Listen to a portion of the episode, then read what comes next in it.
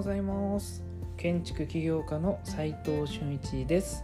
空間デザインを中心に奄美大島で古民家ホテルを運営したり千葉への移住をおすすめする房総イズムで住宅を作ったり設計者が集まる飲食店デザイン研究所の運営をしています。今日はブレストをもっと効率的にするにはというテーマでお話しします。本題に入る前にお知らせさせてください。先日奄美大島で、えー、取材を受けました。YouTube で流れてます。どんなことを話したのかっていうとなんで僕らがねこう東京の設計事務所がねわざわざ奄美大島で株式会社景色という会社を作って、えー、活動しているのか何をやっているのか何が狙いなのかっていうことを話しています、えー、動画に撮られたのは初めてなのでめちゃくちゃ緊張しているのが出ちゃってますが見てもらえると嬉しいです。それでは本題に入りたいと思います。ブレストをもっと効率的にするにはというテーマなんですけれども結論から言っちゃうと2つの注意すべきポイントがあって1つ目が気持ちと意見がこう切り分けられずにブレストをやっちゃう。意見を言っちゃうよっていうようなことで2つ目が論点を話しているのか意見を話しているのか、えー、この2つが分からずぐちゃぐちゃになってブレストをしちゃっているというところです。でねなんでそんなことを考え始めた始めたのかというとことあごめんなさい今年に入って一人で黙々と考えるよりチームで考えた方が前に進むよねって思って毎週木曜日17時から18時ぐらいを中心にこうオンラインブレストっていうのを始めてるんです。でねこれはプロジェクト案件の打ち合わせとかじゃなくって自社案件？まあ開発みたいなもんですよね。商品開発みたいな感じで、えー、そういう内容に絞ってやってます。プロジェクト案件ってやっぱ期限が常に迫っていて打ち合わせもガンガン重ねて空間を作っていくんですけれどもそうじゃないプロジェクトって自ら期限を決めない限りずるずるといつまでたっても前に進まないんですよね。これ僕がねちょっと弱いんで心が。だから、えー、そこでね毎週木曜日って勝手に決めて私がテーマとアジェンダ作ってそのテーマにふさわしい人とか一緒にやりたいなと思ってる人を中心にねディスカッションしながら、えー、そこから参加者がね意見をちょんちょんとこう言っていただけると助かるなみたいな感じでやってるようなスタイルです。えー、そこでね学んだのがなかなか議論がねいろんな方にこう言ってしまっていろんな方向に行ってしまって、えー、決めたいことが決まらないとそんなねフラストレーションがたまるブレストになっちゃったんですよ。で私が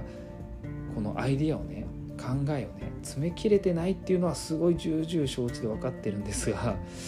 やっぱり議論する意味や、えー、ルールがちゃんとしてないことも事実あってでそこ学んだんで共有しとこうかなと。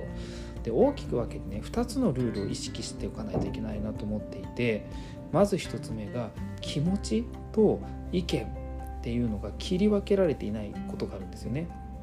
例えばブレスのテーマを自分の好きとか嫌いとかで意見を言っちゃう人のことを言っていてそうなるとこう市場が挟まったりなんかこうあれ嫌いだよねとかあの人嫌いだよねとかそんな感じでみんなで答えをこう探しているのにこうまとまりがね収集がつかなくなるんですよね。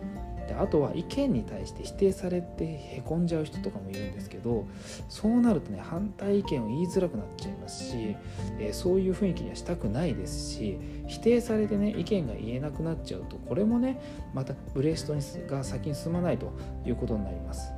あとですねブレストをみんなでやっているのに参加してない人ですよね。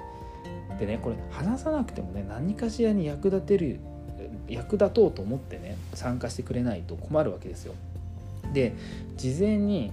集めた情報をみんなで共有したりとかですね終わったとみんなで意見をねまとめたり、えー、意見言ったりとか、えー、必ずしもその場で話さなくてもやれることって結構あるんですよね。でねあそうそうあと過去の記憶の情報とかあと経験からくる思い込み思い込む思い込みがある人ってそれで話してる人もいて他の人の意見を聞けなくなっちゃったりする人も結構まずいなと思っててこれがね1つ目のブレスト意識してブレストするというポイントです。で次2つ目なんですけれども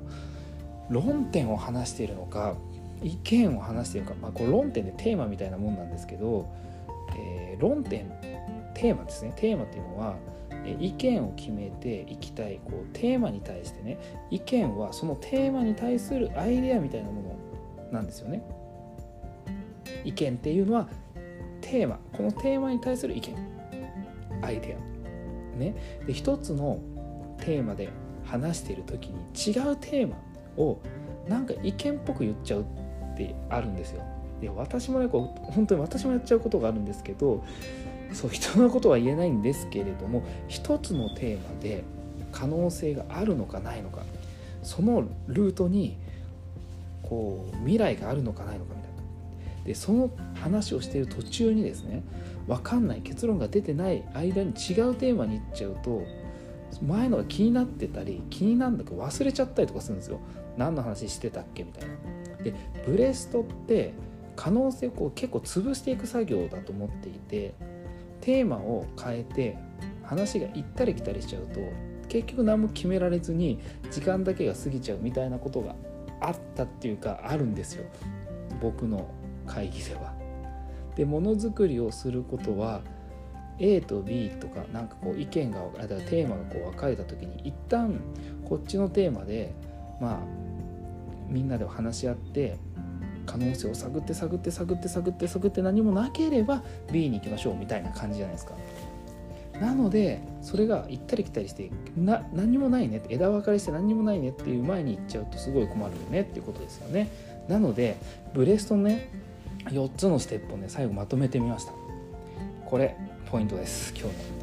1トークテーマを決める。まあそうですよね。その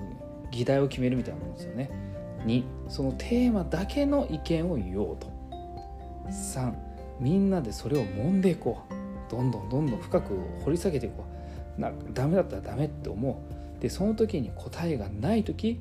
初めて論点を変えよう。要はテーマトークテーマを変えようってことです。この流れを抑えてブレストをすれば無駄なね時間をかけてね結論の出ない会議にはならなくて済みますよねってちょっと思ったんでお話ししました。今日はブレストをもっと効率的にするにはというテーマでお話ししましたがいかがでしたでしょうか？結論は気持ちと意見の違いをつけられているか？論点とね意見分けられているのか？この2つのポイントを意識してブレストをできればチームも前に進むはずです。私自身もまだちゃんとできてないので、えー、今週のブレストから意識しながらやってみようと思ってます。皆さんもぜひやってみてください。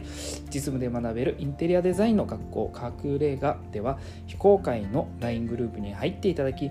設計者や施工者のやり取りを見て学んで仕事につなげちゃおうって感じでやってます。設計者としてのね自ら仕事を取っていきたい方は挑戦する価値ありです。まずは LINE のオープンチャットの方を覗いてみてください。それでは今日しかない大切な時間を全力で楽しみましょう。建築起業家の斉藤俊一でした。ではまた。